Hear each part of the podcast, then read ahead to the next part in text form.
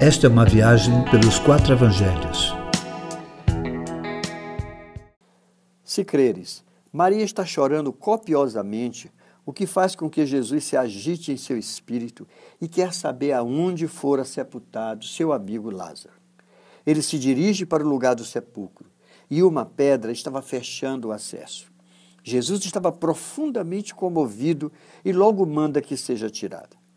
Pedras mostram os impedimentos para crermos. A maioria das vezes vemos apenas estes tais impedimentos e os consideramos intransponíveis. Querido, é preciso remover a pedra do caminho da fé. Marta, provando a superficialidade do seu discurso, mostra a descrença total. Senhor, já cheira mal. Era como se dissesse a Jesus: Não tem mais jeito, o tempo de fazer alguma coisa passou.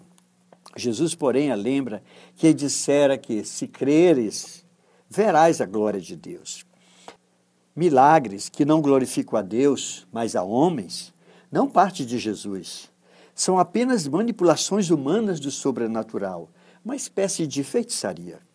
A pedra foi tirada. Jesus, muito amoroso, faz uma pequena oração, não para ser atendido por Deus, pois já o fora, mas apenas para que as pessoas que o assistiam vissem a sua ligação com o Pai e crescem nele como um enviado de Deus. Tudo que Jesus quer de mim e de você, meu irmão, é que creamos nele como enviado de Deus para nossas vidas. Terminada aquela pequena oração, simplesmente chama Lázaro para fora. A voz de Jesus é ouvida por tudo e todos, mesmo quem não tem ouvido ou que tem ouvido que não funcione mais. Lázaro morto ouviu a voz de Jesus e saiu do sepulcro ainda com as faixas que o envolviam. Ressuscitar é a parte de Deus, mas tirar a pedra e soltar as faixas é a nossa parte, pois tem a ver com fé. Fé para ir e remover a pedra do sepulcro, onde estava um homem já morto há quatro dias, e fé para ir em direção ao então morto e agora vivo, e desatar-lhe as faixas.